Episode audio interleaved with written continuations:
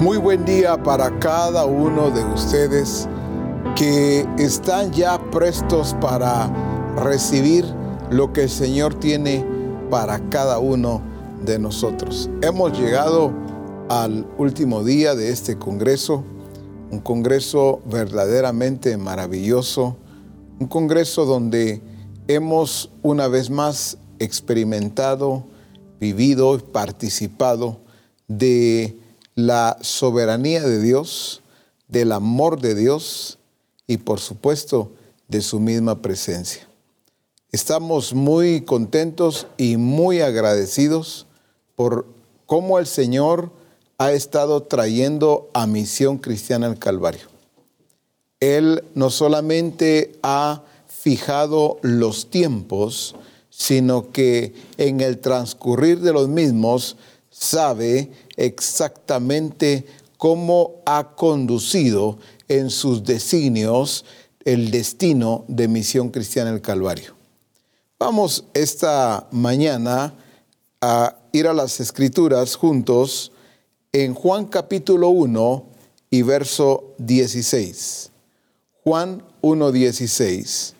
Dice así, porque de su plenitud, tomamos todos y gracia sobre gracia. Porque de su plenitud tomamos todos. Cuando la escritura nos habla de que de su plenitud tomamos todos, nos hace recordar que Él es el comienzo de todas las cosas, el origen. En Él está la vida, en Él está todo. Por eso dice que de su plenitud tomamos todos, participamos de esa plenitud. Y entonces al comprender lo que Él ha estado haciendo y cómo luego de la cena del Señor, queda claro cómo el Señor lleva a la misión a otro nivel. Y cuando decimos esto, no es sin un entendimiento claro, sino todo lo contrario, con la claridad que corresponde al entender que nos lleva de gloria en gloria.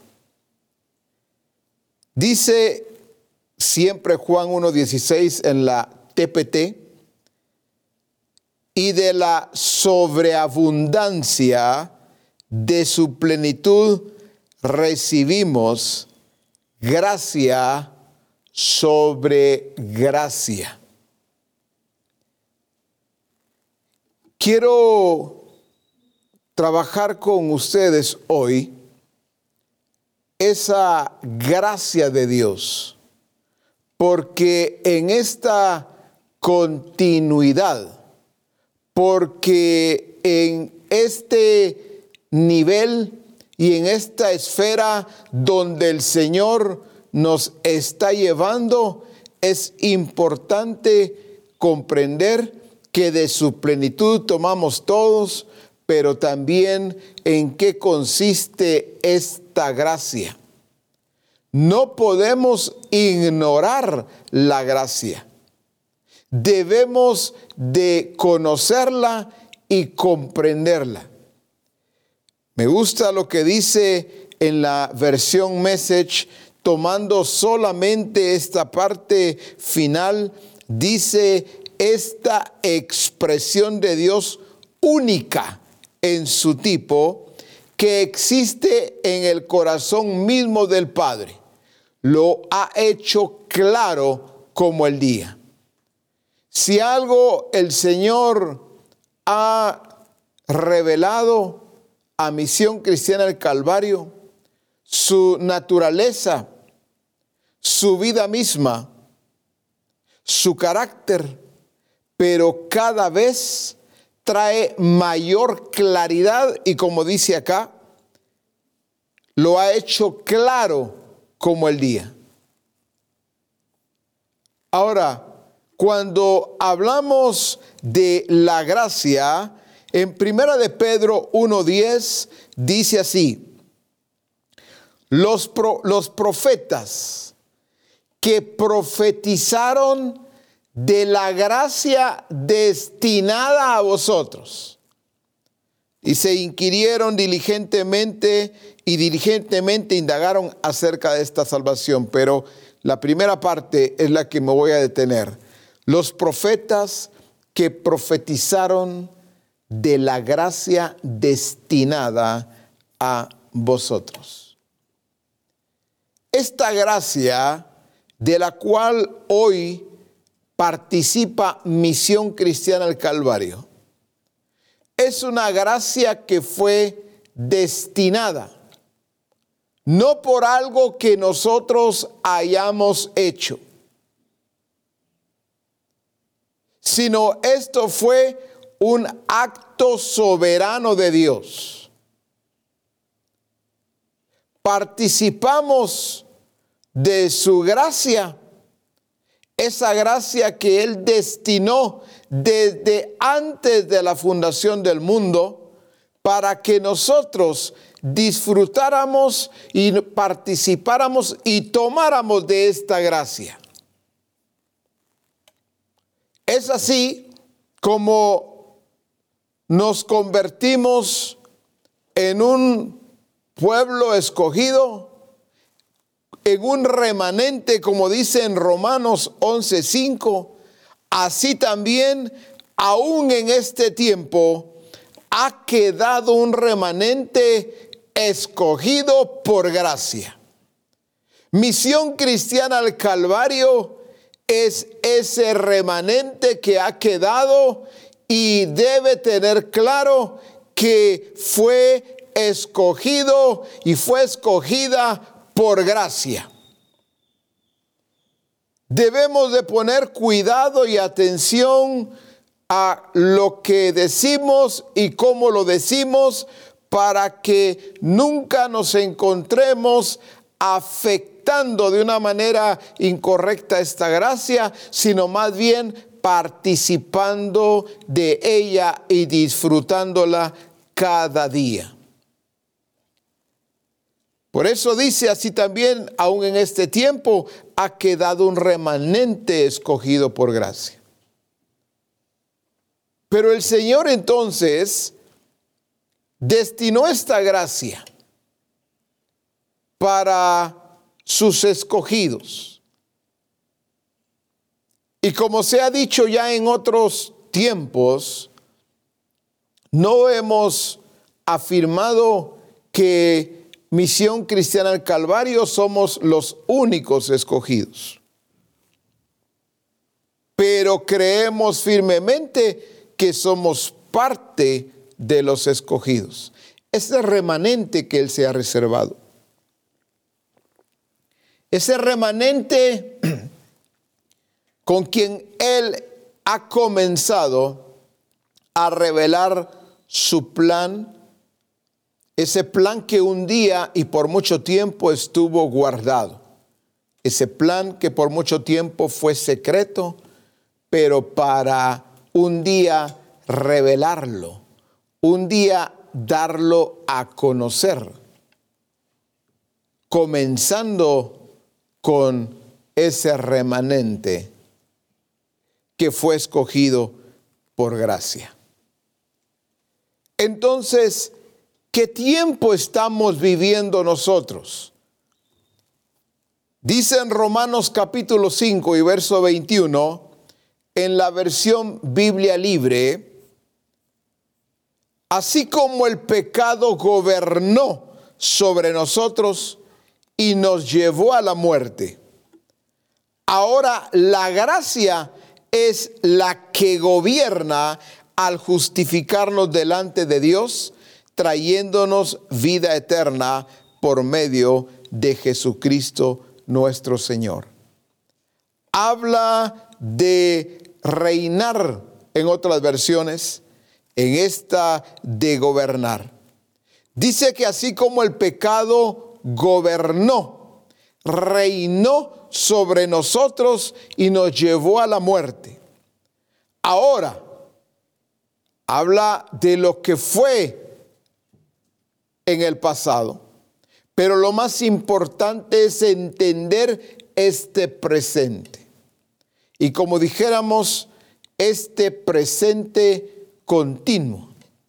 Dice, ahora la gracia es la que gobierna. Entonces debemos de tener claridad en que la gracia está gobernando. Somos gobernados bajo esta gracia. Pero la gracia se hace ver, se hace notar. Por ejemplo, veo al apóstol Pablo que utiliza mucho, no solamente en sus saludos y aún en su despedida, cuando le habla a los escogidos, cuando le habla a las diferentes iglesias, la gracia de Dios sea con vosotros. La gracia de Dios esté con vosotros. Pero él utiliza mucho la gracia, la gracia. Esa gracia que está con ustedes. Esa gracia que está en medio de nosotros. Y me sorprendí mucho cuando encontré cuánto habla el Señor acerca de su gracia. Es mucho. Entonces no podemos ignorar su gracia. Pero cuando digo que se deja ver, se hace notar, en Hechos capítulo 11, y verso 22 dice, llegó la noticia de estas cosas a oídos de la iglesia que estaba en Jerusalén. Y enviaron a Bernabé que fuese hasta Antioquía. Algo está sucediendo en Antioquía y llega la noticia a los apóstoles ahí en Jerusalén.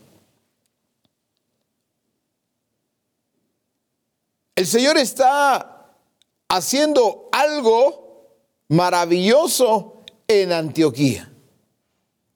Entonces los apóstoles en Jerusalén se inquietan qué está pasando y dice que envían a Bernabé para que fuera a ver qué sucedía en Antioquía.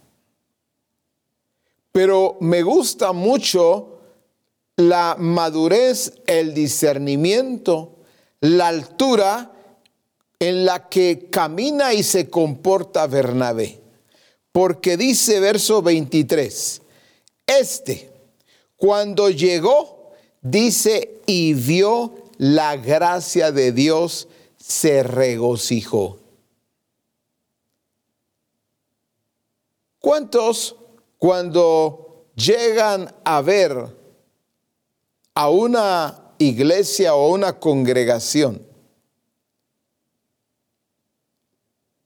ven cualquier cosa, faltantes, errores, desaciertos, y no que no los hayan. Pero cuando Bernabé llega a Antioquía, él dice claramente, cuando éste llegó, vio la gracia de Dios y se regocijó. Cuando nosotros vamos a una congregación, cuando nos desplazamos hacia allá donde está otro consiervo, donde está la familia de Dios de Misión Cristiana al Calvario, ¿con qué actitud llegamos?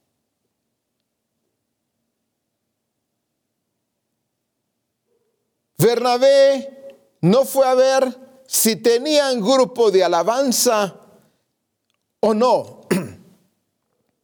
No llegó a ver si tenían pocos o muchos. Si solo había un tecladista, solo estoy expresándome para darme a entender. Porque alguien podría decirme, bueno, en aquel tiempo no existían.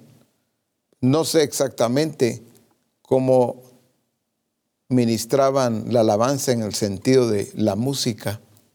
Pero Bernabé no fue a ver, a buscar si había guitarrista o baterista. Bernabé no fue a ver cuáles eran los departamentos dentro de la congregación de Antioquía que estaban funcionando, que es parte de, por supuesto.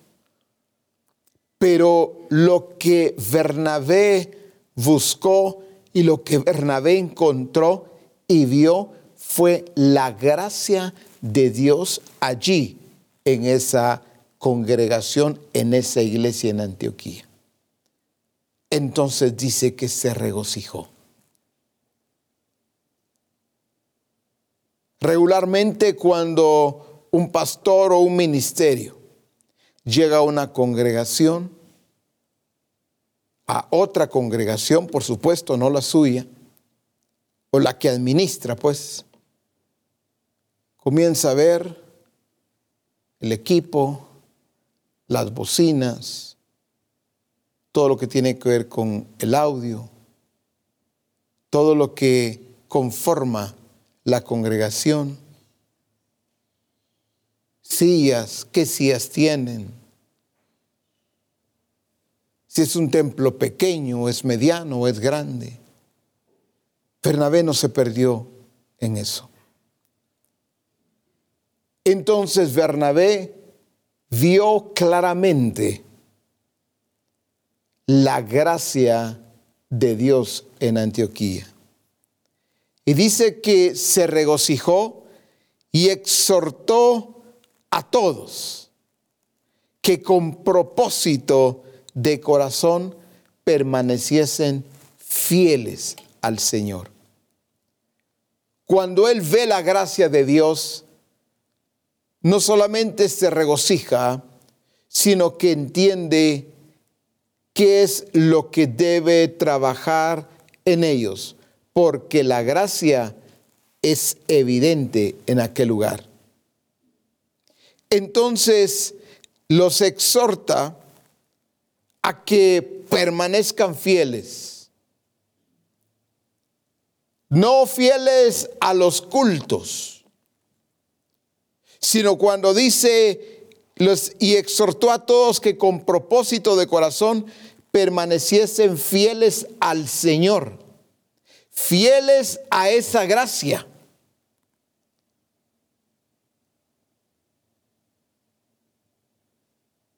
Algunos le ponen más importancia a una asistencia, aunque eso tiene su lugar, el no dejar de congregarnos.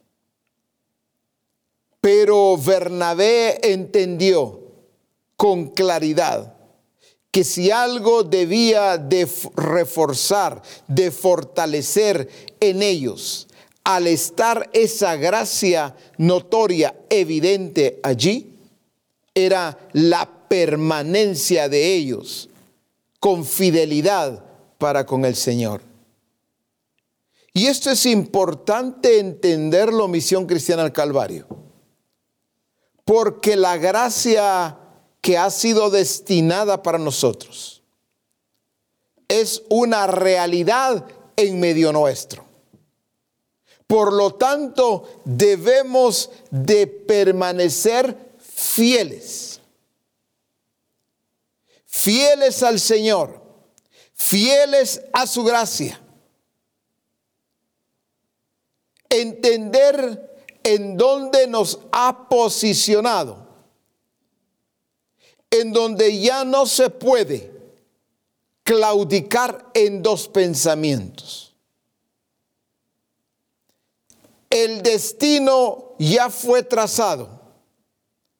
La gracia que fue profetizada. Los profetas la profetizaron y nosotros la vivimos. Entonces, la permanencia con fidelidad al Señor es clave, es vital. Porque la gracia de Dios siempre está produciendo algo. La gracia no es estéril. Si ven conmigo en Proverbios 3:4, versión TPT, dice, así es como encontrarás favor y comprensión tanto con Dios como con los hombres, dice, obtendrás la reputación de vivir bien la vida. La gracia, ese favor de Dios sin que nosotros hayamos hecho algo.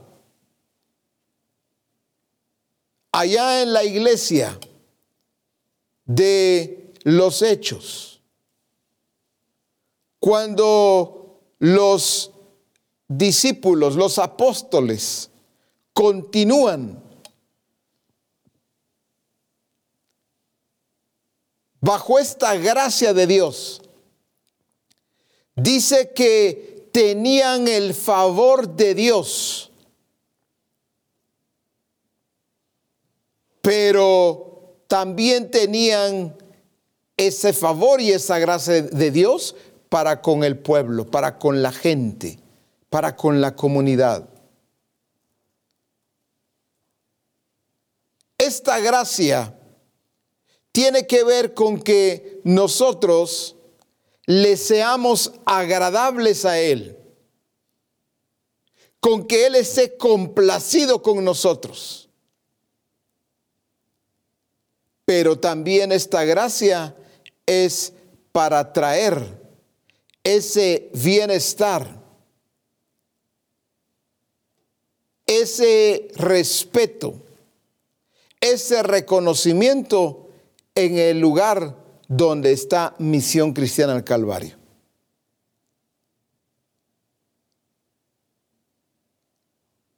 Ese, esa gracia ante autoridades, ante gobiernos,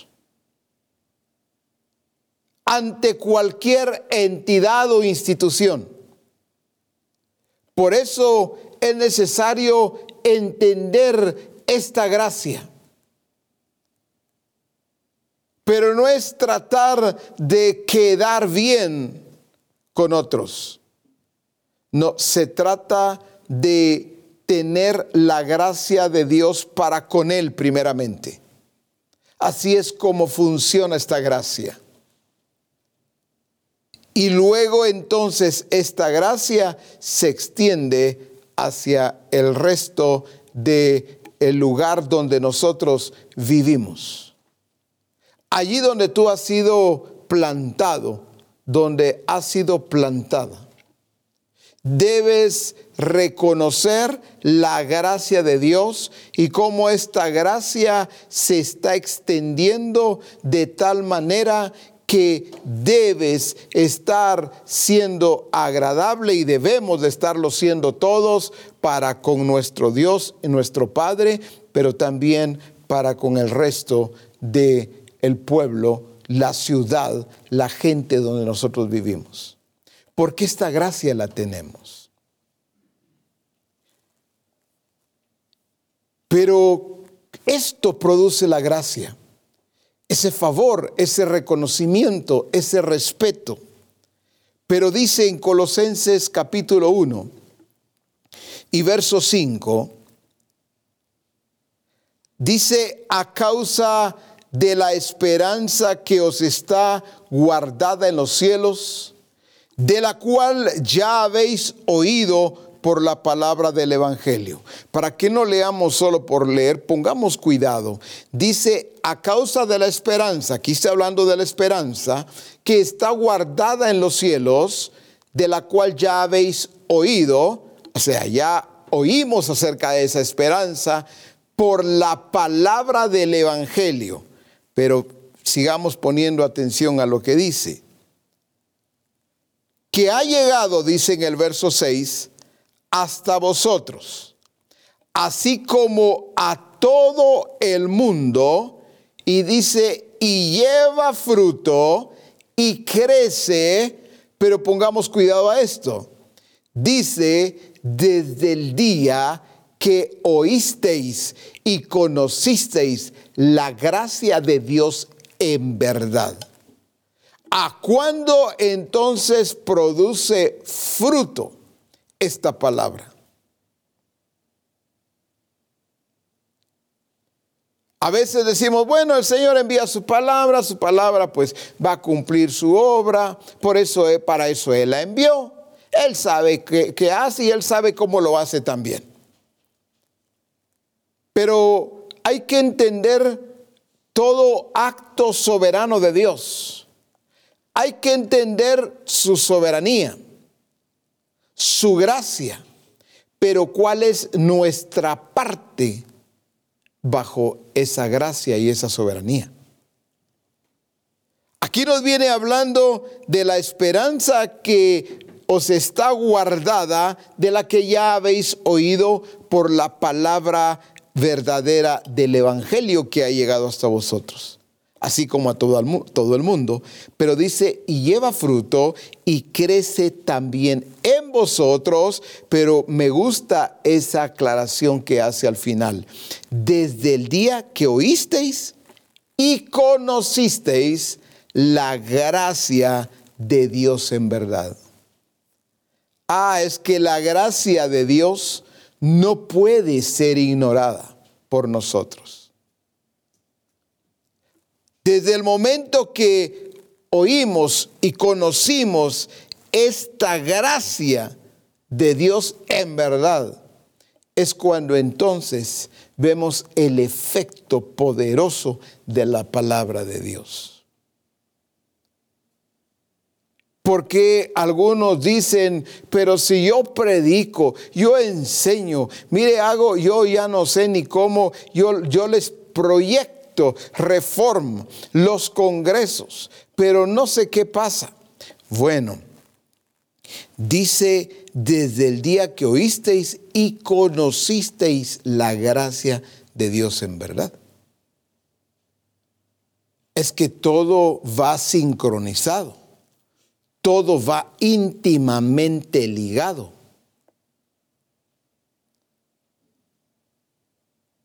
Esta gracia de la que he oído es la gracia que debo conocer, porque desde el día que no solamente la escucho, sino la conozco en verdad, entonces el fruto es poderoso.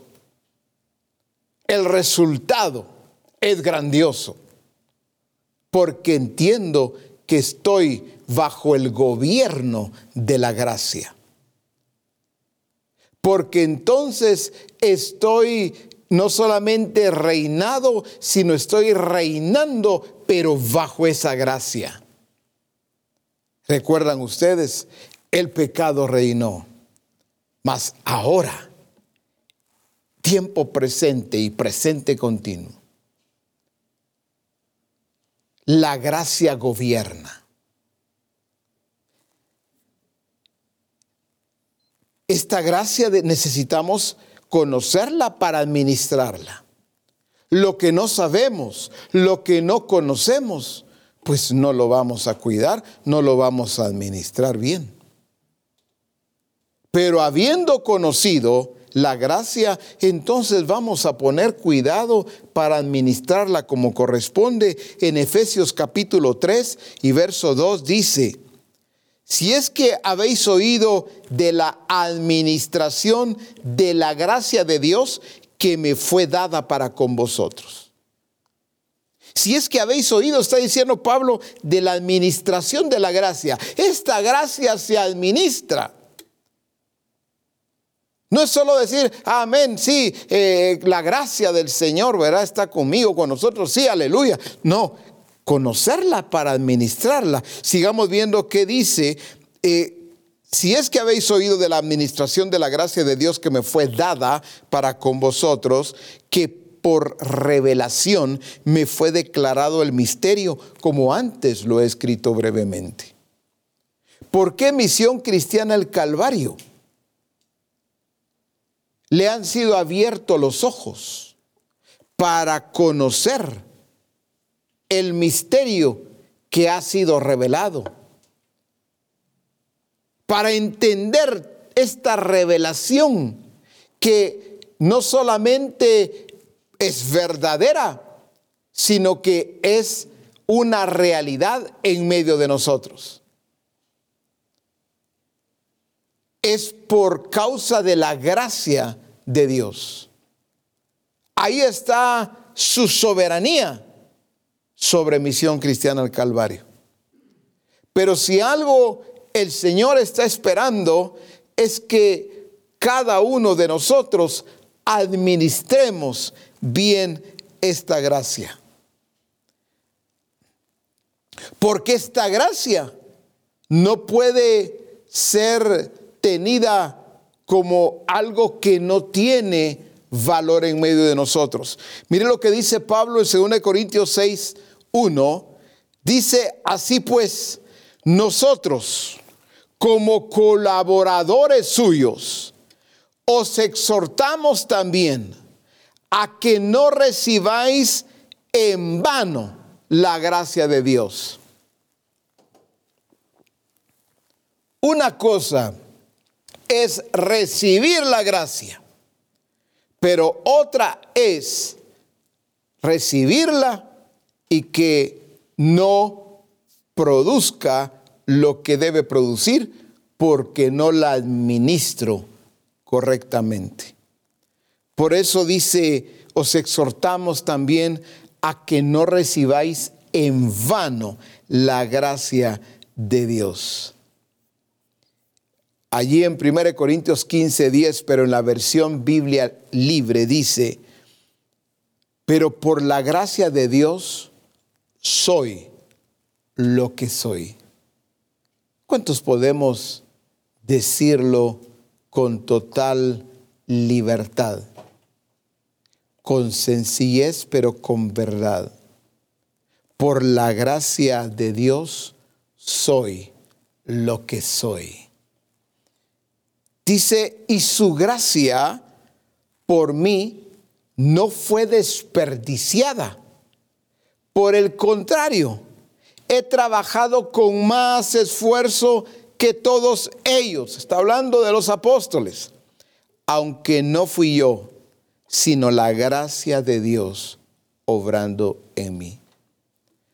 Me gusta mucho cuando el apóstol Pablo dice, y su gracia por mí no fue desperdiciada. Quiere decir que el apóstol Pablo no solo la conoció, la gracia, la entendió. Entendió la intención de Dios al darle esa gracia. Y que esta gracia debía de producir un efecto poderoso en la vida de Pablo y a través de Pablo. En la versión NTV dice, sin embargo, lo que ahora soy, todo se debe a que Dios derramó su favor especial sobre mí. Y no sin resultados, pues he trabajado mucho más que cualquiera de los otros apóstoles, pero no fui yo, sino Dios quien obraba a través de mí por su gracia es que si no es por su gracia, sería algo puramente humano. si no entendemos que es su gracia obrando en nosotros y a través de nosotros, pues entonces va a ser cualquier otra cosa que tiene que ver o tendría que ver con puramente esfuerzos humanos. Pero esta gracia demanda actitud. ¿Cuál es la actitud que demanda esta gracia? Dice en Santiago capítulo 4 y verso 6. Pongamos cuidado a esa actitud. Santiago 4, 6 dice, pero Él da mayor gracia. Por esto dice, Dios resiste a los soberbios, pero dice, y da gracia a los humildes.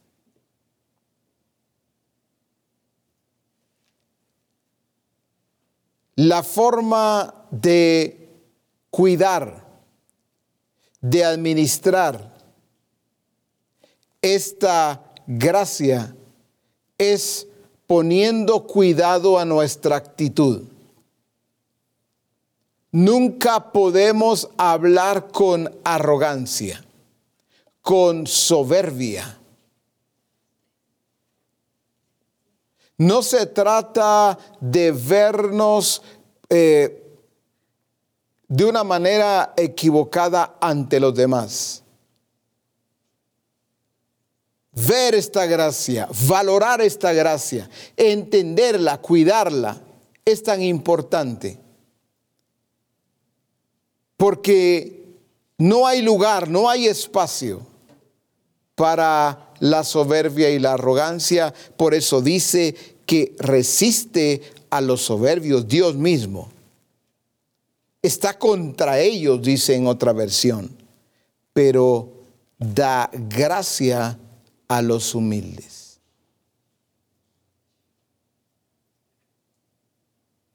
No aquellos que dicen, no, yo soy humilde. Mire cómo me he visto, mire los zapatos que tengo, todos sencillitos.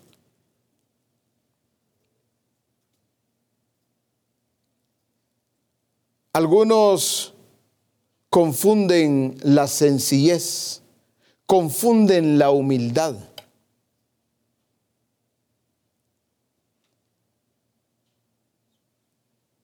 Atacan al que tiene creyendo que el que tiene es soberbio, es orgulloso, altivo, arrogante. Y el que no tiene, por no tener, cree que es humilde. Por no tener, cree que es sencillo. No sé ustedes, pero de una manera muy personal he podido conocer el Padre me ha permitido conocer y tratar con gente con mucha riqueza, gente que disfruta lo que tiene y cómo vive, y he encontrado a mucha de esta gente y he visto esa sencillez y esa humildad. Pero también he visto lo contrario.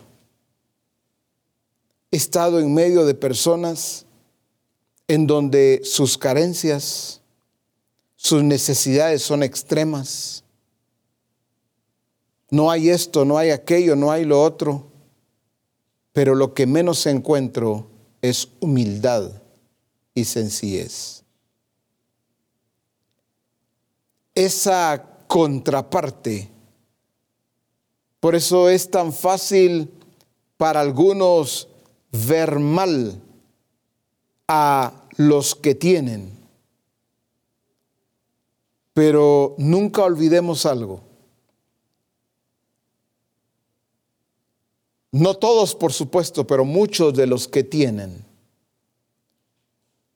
y viven de esta manera es porque hay una gracia de Dios sobre ellos. La gracia que fue destinada para nosotros pero por no conocerla, por no entenderla, por no cuidarla, por llevarlo todo a una actitud incorrecta. Y es sorprendente ver cómo alguien que tiene o ha estado o está en una condición que no es la que debiera de estar o de vivir, pero es impresionante cuánto orgullo, cuánta altivez, cuánta soberbia hay. No estoy diciendo que todo el que está en esta condición es soberbio, es altivo, arrogante. No, no he dicho eso. Pero he hecho una comparación que es real, que es verdadera. Gente teniendo mucho, pero he visto y he conocido sencillez y humildad. Gente que no tiene. Y la envidia, el egoísmo,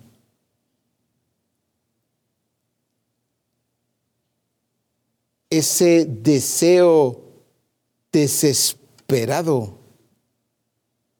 por alcanzar, por llegar a tener, hace que salga a luz aquello que está en el corazón, esa codicia, esa molestia porque otro sí puede, otros sí tienen y por qué yo no. Y algunos que se atreven a decirle, pero si yo soy tu hijo, yo soy tu hija.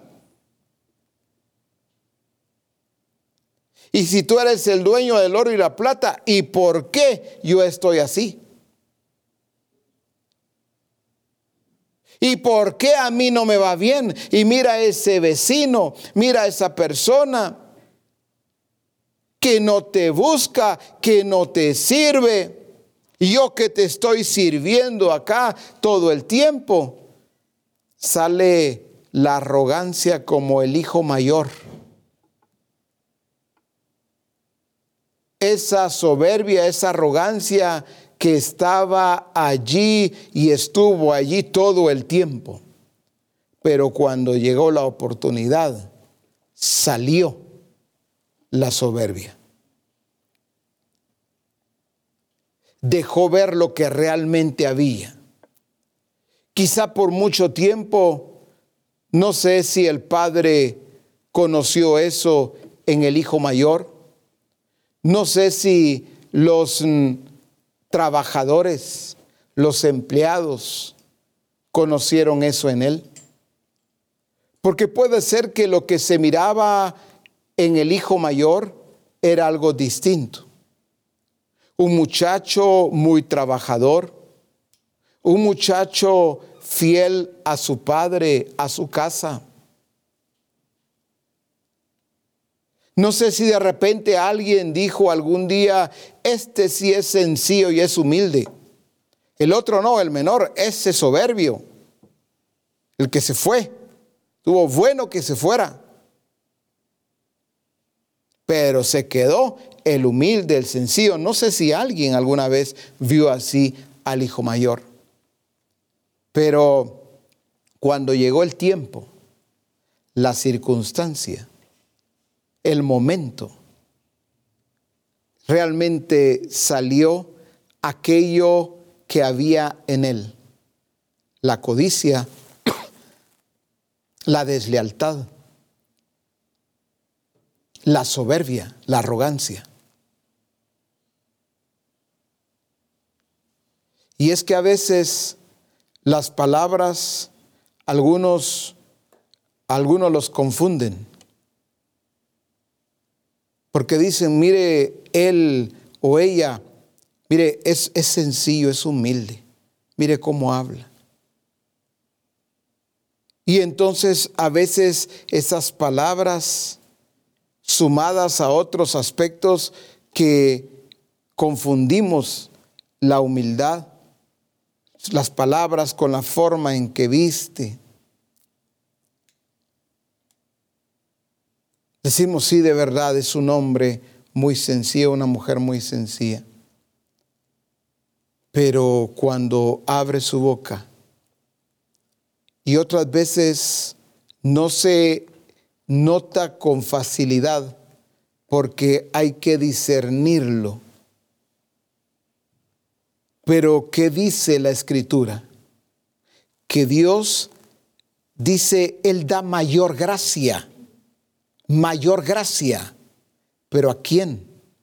Aclara, Dios resiste a los soberbios y da gracia a los humildes. Esa es la actitud correcta. Jesús, siendo el Hijo de Dios, él pudo haber buscado impresionar a todos los religiosos, a los fariseos, hablándoles solo grandezas y realidad, pues.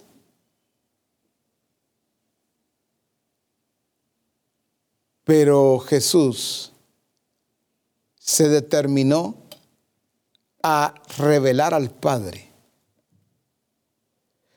Cuanto más nosotros, cuando entendemos lo que significa el haber sido resucitados en Cristo. Así como la gracia es mayor, también la responsabilidad en este avanzar, en este avance de la iglesia, en esta nueva etapa, en este nivel superior, hay que entender la actitud la que el Señor demanda de cada uno de nosotros. Y esto tiene que ver con su gracia. Miren cómo la gracia se puede ir perdiendo. Dice un pasaje que conocemos mucho, pero que el Señor va a aclararnos aún más cómo la gracia puede estar en juego y en peligro en algunos casos. Dice Hebreos capítulo 12 y verso 15. Mirad bien, no sea que alguno deje de alcanzar la gracia de Dios, que brotando alguna raíz de amargura os estorbe y por ella muchos sean contaminados. Dejemos un momentito allí esta palabra, esta escritura. Dice, mirad bien. ¿Por qué dice mirad bien? Porque algunos están los que no miran. Todo lo pasan por alto. No miran están los que miran, pero no miran bien. Misión Cristiana del Calvario, no puedes estar dentro de los que no miran, dentro de los cegados.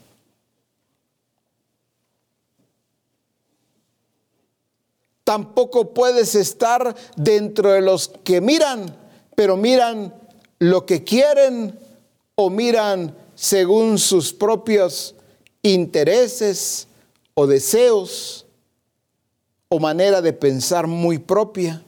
No, misión cristiana del Calvario, debes estar y debemos estar siempre dentro de los que miran bien.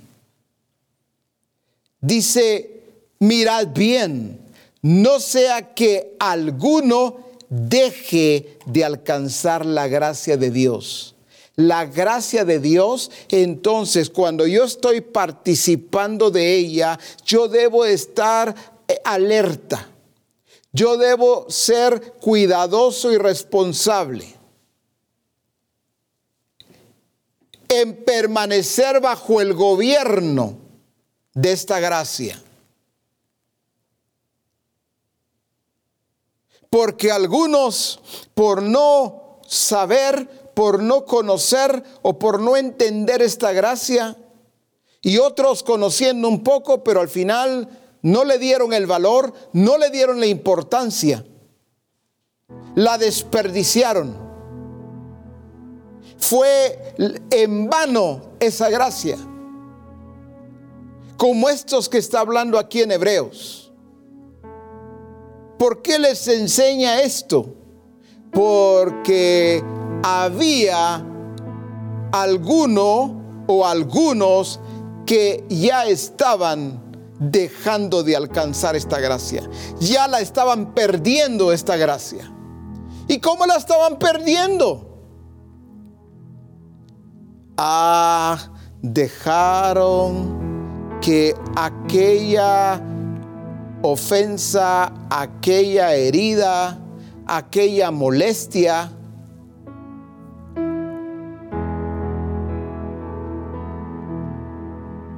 no sanaron. No fueron responsables en cuidar su corazón, su espíritu.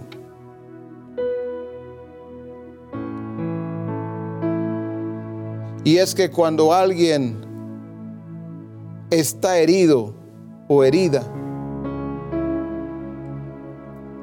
en muchos casos disfruta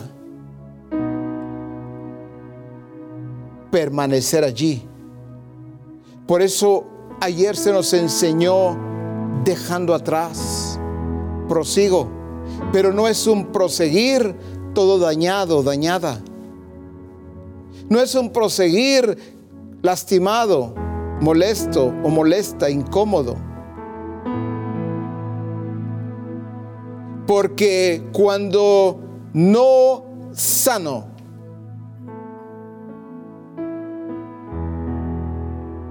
entonces eso va a llevar a un brote de algo que no corresponde. Algo que no es aprobado bajo la gracia. Surge una raíz de amargura, de resentimiento y comienza como algo, como algo muy pequeño, muy leve. Puede ser contra alguien en mi casa, en mi familia. Puede ser contra alguien en el trabajo, en el negocio o allá donde me preparo académicamente. Puede ser dentro de la congregación hay algo que me está estorbando. Hay algo que me incomodó y me molestó. Y cuando alguien le molesta o le incomoda algo, en la mayoría de los casos, se siente con todo el derecho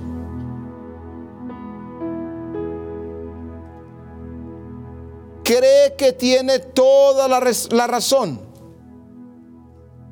Y cómo quisiera que le escucharan en sus argumentos, como le sucedió a Job. Porque cada vez que puede, podría hablar con quien fuera y demostrarle con palabras, otros dirían no solo palabras, con hechos que tengo la razón. Que estoy herido, estoy herida, lastimado o lastimado. Si yo le contara a usted, algunos utilizan palabras o expresiones como estas, si yo le contara, y de todas maneras le empiezan a contar. Pareciera común si yo le contara como algo que usted nunca va a saber, pero en el momento se lo cuentan. Si yo le contara, si usted supiera lo que realmente me pasó.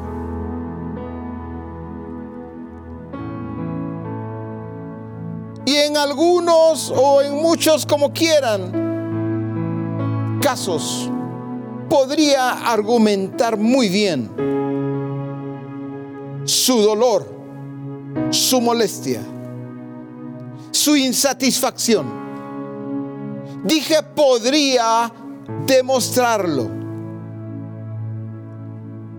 Pero aun cuando tu argumento o argumentos, cuando tus evidencias fueran reales, con toda seguridad, no has conocido, no has entendido la gracia de Dios que es lo que está en juego en tu vida. En este nivel donde el Señor nos ha llevado. En esta esfera del Espíritu donde tiene misión cristiana al Calvario. No podemos jugar con la gracia. Así como no podemos ignorarla. La gracia no es un juego. Entonces, aun cuando mis argumentos fueran reales,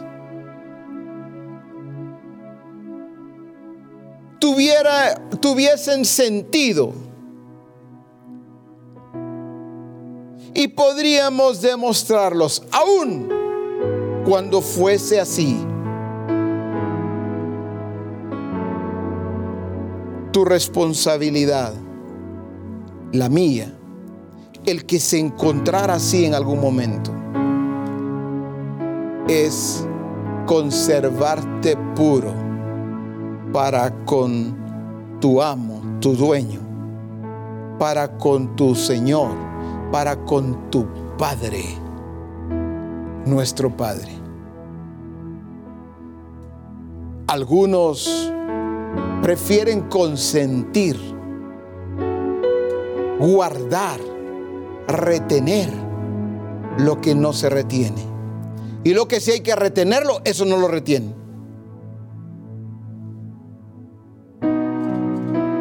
Retienen lo que les duele, lo que les ofende, lo que les molesta, porque creen que esa es un arma que tienen ahí guardada contra quien les produjo, contra quien les provocó esa molestia, ese daño, esa herida. Entonces prefieren conservar, dicen, no, esto me lo guardo porque algún día me va a servir.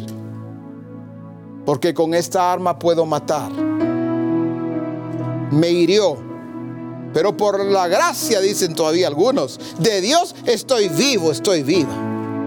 Pero esto que estoy guardando tiene el poder para matar al que me dañó. Parece que tengo el derecho, la libertad de hablar y de vivir así. No, no bajo esta gracia, no bajo el gobierno de esta gracia, no bajo el reino de esta gracia porque nos lleva a que miremos bien. No es mirar bien hacia otros primeramente, no, es mirar bien hacia acá, hacia mí, mi condición, mi corazón, el estado de mi alma, de mi mente, todo lo que soy. Soy lo que soy por la gracia de Dios, entonces debo ser vigilante porque esto que está allí me está estorbando. Y dice la escritura una vez más, mirad bien, no sea que alguno deje de alcanzar la gracia. Que la gracia sí la recibió, sí vivió, ha vivido bajo esa gracia pero puede estar ya en un momento, en una etapa, en una condición donde ya la está perdiendo, la está dejando ya de alcanzar por causa de una raíz de amargura que comenzó a brotar y lo, terrible es que no solamente ese estorbo eh, puede estar allí, sino que ese estorbo va a llevar a muchos también para que se contaminen. Porque pareciera que todos deben saber, todos tienen derecho de saber así es como piensa eh, el que está contaminado, que piensa que todos tienen derecho a saber qué le pasa, por qué está en esa condición, por qué vive así. Y entonces hay muchos, porque eso dice aquí en la escritura, hay muchos, no solo aquí nos habla de alguno y nos habla de muchos. Ese alguno que está dejando de alcanzar la gracia de Dios, pero también hay muchos que nos están cuidando, que permiten que algo o alguien les contamine con mucha facilidad punto aquí no solamente es de alguien que está perdiendo la gracia, sino la consecuencia no solo para su vida, sino que quiere arrastrar a muchos, no quiere arrastrar a alguien más, quiere arrastrar a muchos. Misión cristiana al Calvario. En este avanzar del Espíritu debemos ser responsables en cuidarnos como corresponde. Por eso el entender esta gracia, el administrar bien esta gracia. Aun cuando alguien intencionalmente o no te dañara. Conoces tu responsabilidad. Conozco mi responsabilidad. No es el defender mi causa. No es el defender mi estado incorrecto o equivocado. Como dije a nivel familiar, a nivel laboral, nivel de estudio o a nivel de congregación. Es que sabe por qué estoy así, porque mi discipulador me dañó, el asistente pastoral, mi pastor, la, la sierva de Dios, mi autoridad a mis autoridades a nivel de misión, como dicen otros. No.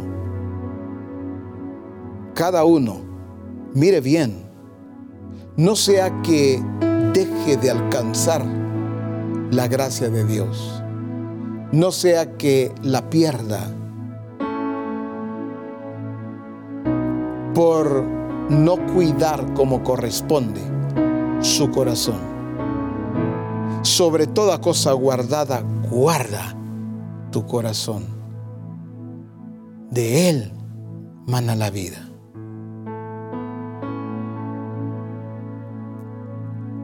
Recuerdan, Él guardará en completa paz aquel cuyo pensamiento en Él persevera. No, ni siquiera mi mente puedo permitirle que divague. No puedo permitirle a mi mente que haga y deshaga, que haga estragos contra alguien. No si no estoy haciendo nada malo. No le estoy contando a nadie lo que pensé o solo lo he pensado. Pero ahí ya hay contaminación. Y nunca olvidemos que la contaminación no, no busca la contaminación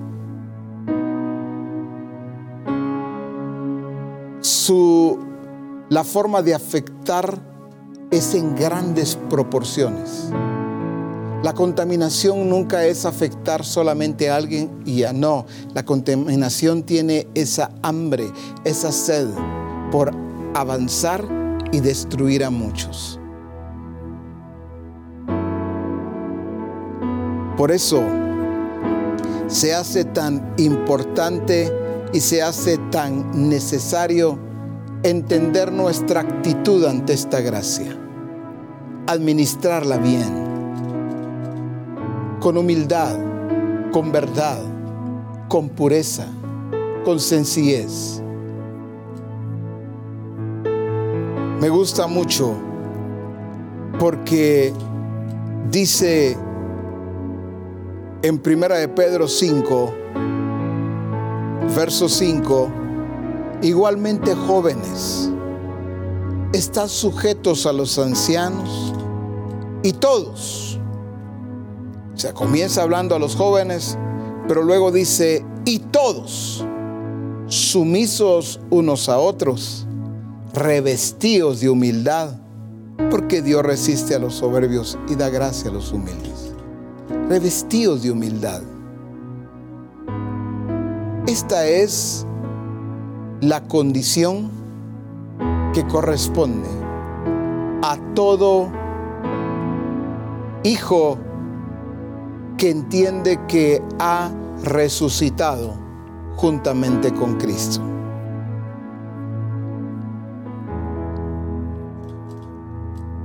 En Hechos 4:33 dice,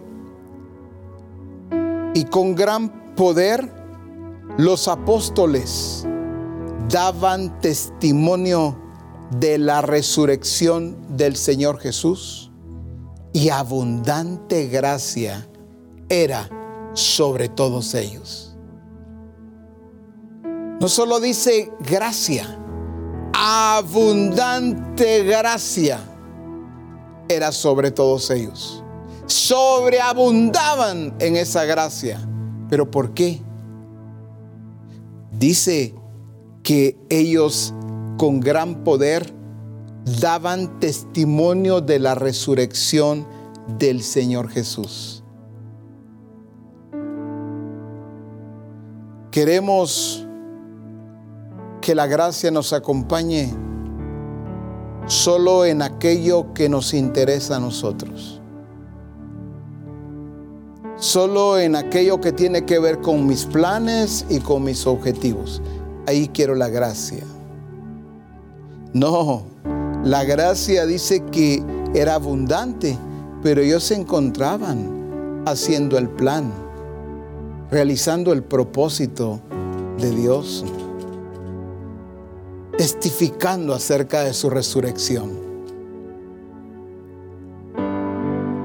No, algunos piden la gracia porque van a tener un examen en la universidad o donde en el centro académico que fuera. Ay, la gracia del Señor. Porque no quieren perder un examen.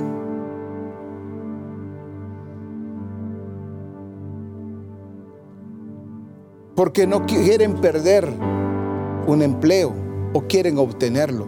Y no que ahí no funcione la gracia, claro que sí.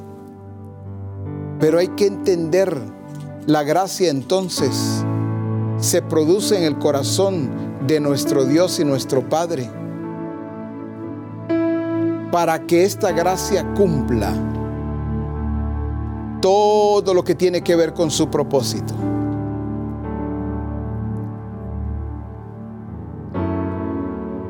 1 Pedro 5:12 y finalizo dice, por conducto de Silvano, a quien tengo por hermano fiel, os he escrito brevemente amonestándoos y testificando que esta, esta, insisto, esta es la verdadera gracia de Dios en la cual estáis.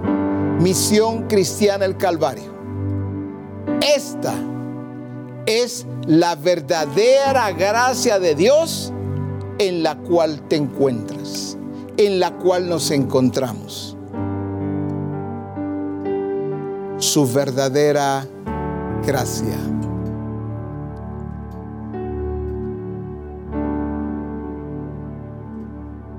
Exaltemos su santo nombre porque su soberanía en Misión Cristiana el Calvario es real. Su gracia es verdadera, es notoria. Por eso, alabemos y bendigamos también su santo nombre.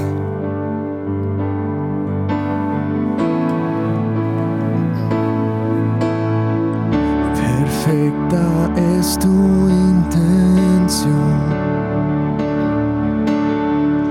Hermoso es tu corazón. es tu expresión,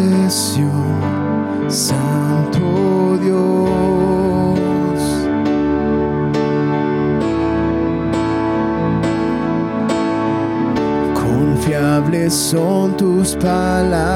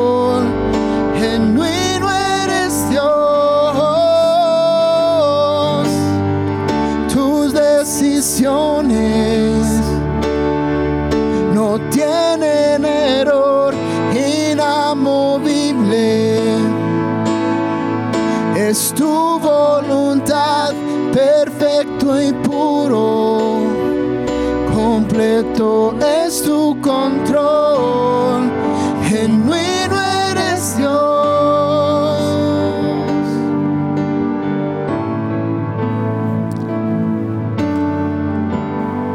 Encuentro en las escrituras cómo los hombres y las mujeres de Dios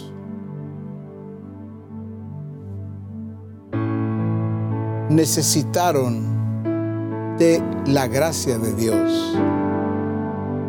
Y esto cambió muchas cosas.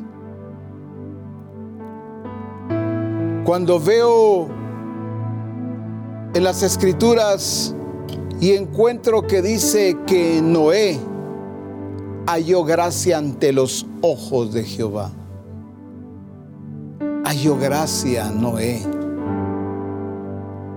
cuando encuentro a un Abraham, recuerdan cuando llegan los tres a su casa y sale corriendo Abraham a encontrarlos.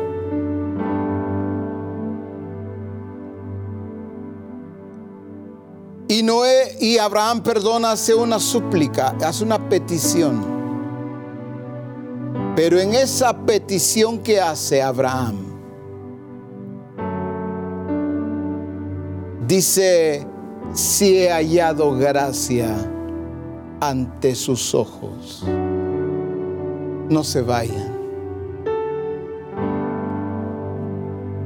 Por favor,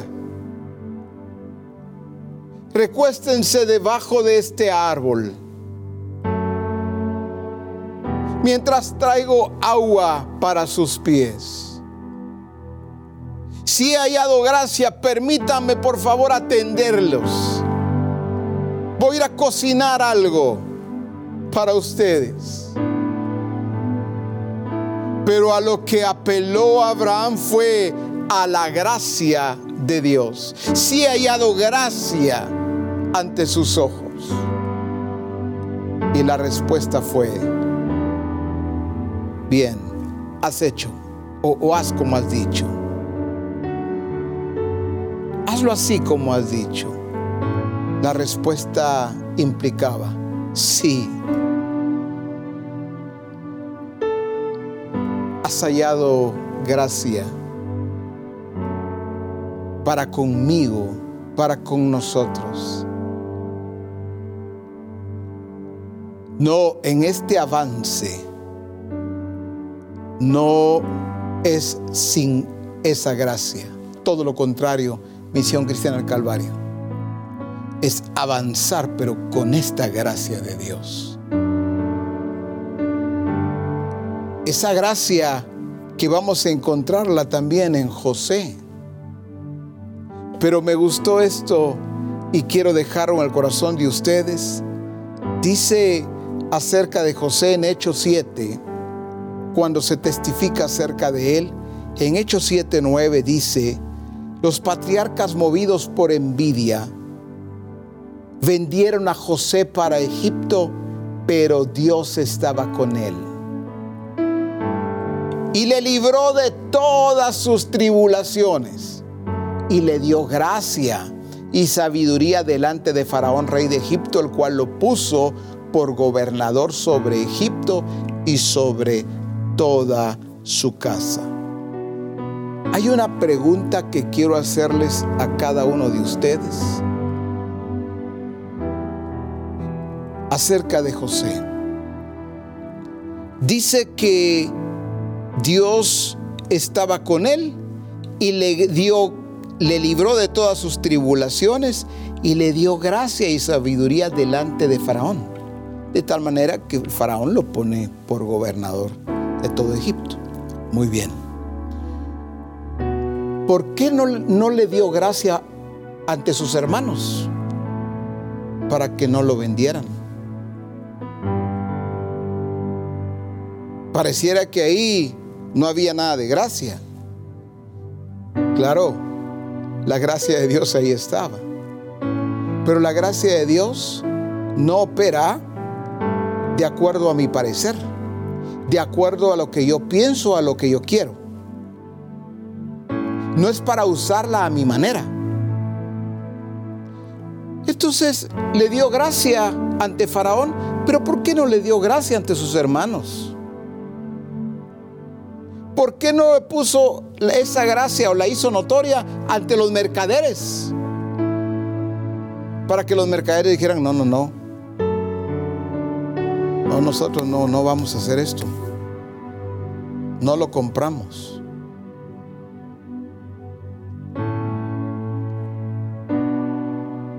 ¿Qué pasó? ¿Falló la gracia? No, no falló.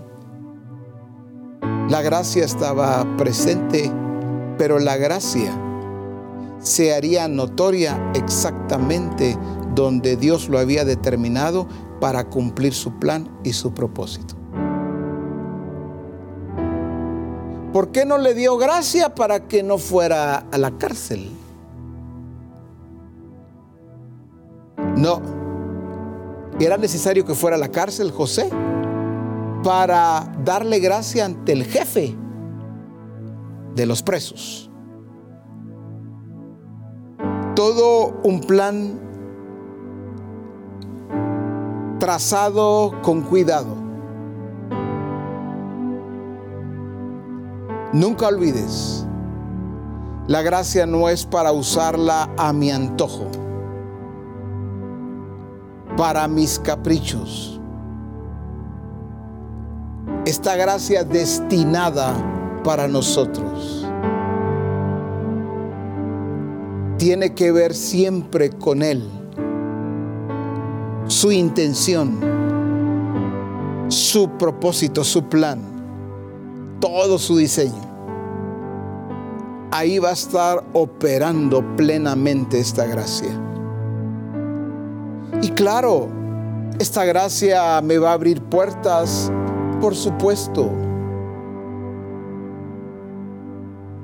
puertas, Misión Cristiana al Calvario, se te abrirán por causa de esta gracia.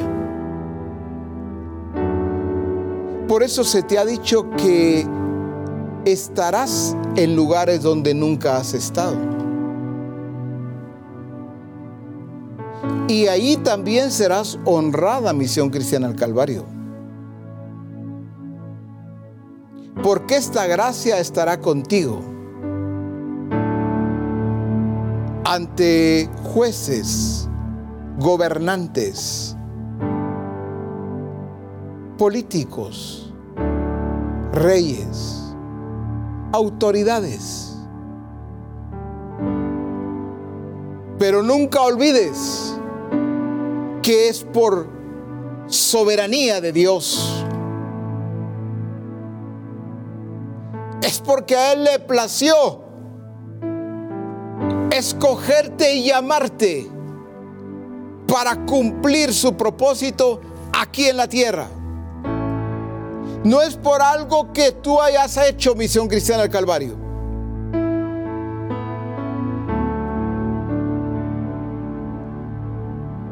Porque te amó y te llamó por tu nombre. El mismo que dijo, yo sé quién eres y yo soy el que te llama por tu nombre, Misión Cristiana del Calvario. No adaptamos algo para nuestra conveniencia. Somos verdaderos delante de Dios y de nuestro Padre. Afirmamos delante de Él lo que es. Nunca lo que no es por la gracia de Dios. Misión Cristiana al Calvario puede decir, por la gracia de Dios, soy lo que soy.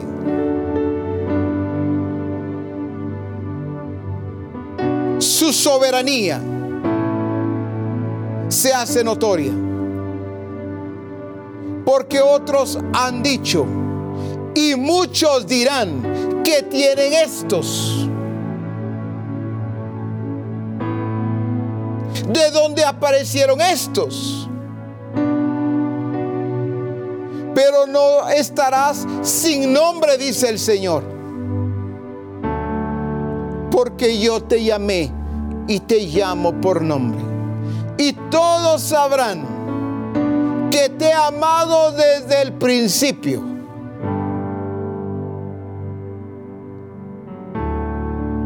Y todos sabrán que sin pedirme esta gracia, yo la destiné para ti. No que sea una gracia destinada solamente para ti, pero debes tener claridad de lo que destiné para ti y qué es lo que te corresponde a ti delante de mi presencia. Administra bien esta gracia. Esta gracia que produce fruto. Esta gracia que me honra. Esta gracia que me glorifica Porque cuando esas puertas se te abren, soy yo quien las está abriendo por la gracia que destiné para ti, por ti y para ti. Soy yo quien hablo, hoy dice el Padre, delante de todos mis hijos Y no te estoy hablando como ministerio. Y no te estoy hablando en este momento por causa de tu función o tus funciones. Te hablo de acuerdo a tu naturaleza. Te hablo como hijo. Te hablo como hija. Fui yo quien destinó esta gracia para ti. Conócela. Entiéndela. Vívela. Disfrútala. Guárdala. No la pierdas. Por eso te fue dada. Porque con esta gracia verás lo que nunca viste. Oirás lo que nunca escuchaste. Pero harás aquellas cosas que te fueron dichas, las mayores, las que nunca subieron a corazón de hombre, la que muchos esperan, por las que muchos claman las destiné para comenzar contigo, dice el Señor. Conoce en la dimensión en la que yo te he colocado. No ignores la esfera en donde mi espíritu se está moviendo, trabajando y accionando en medio de ti, porque lo que hará también lo hará a través de ti. Por esta causa era necesario revelarte mi gracia, mi soberanía sabrás entonces una vez más que con amor eterno te amé y te he amado. Y te he cuidado por todo este tiempo. Y te lo he repetido, dice el Señor. Porque necesitas retenerlo, guardarlo Porque cuando guardas y retienes lo que yo te digo, lo que yo me he determinado a hacer contigo, me complace porque cuando lo retienes, me estás creyendo, me estás santificando, me estás honrando.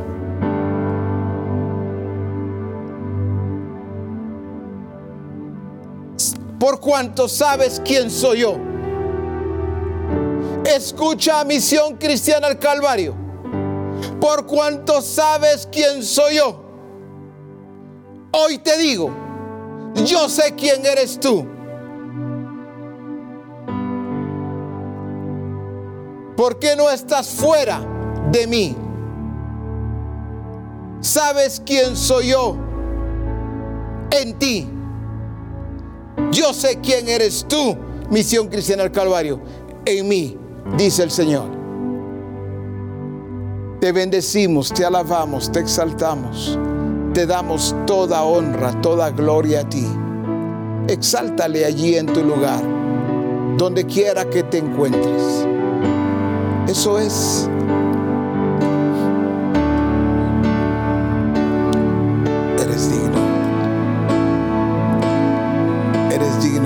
ser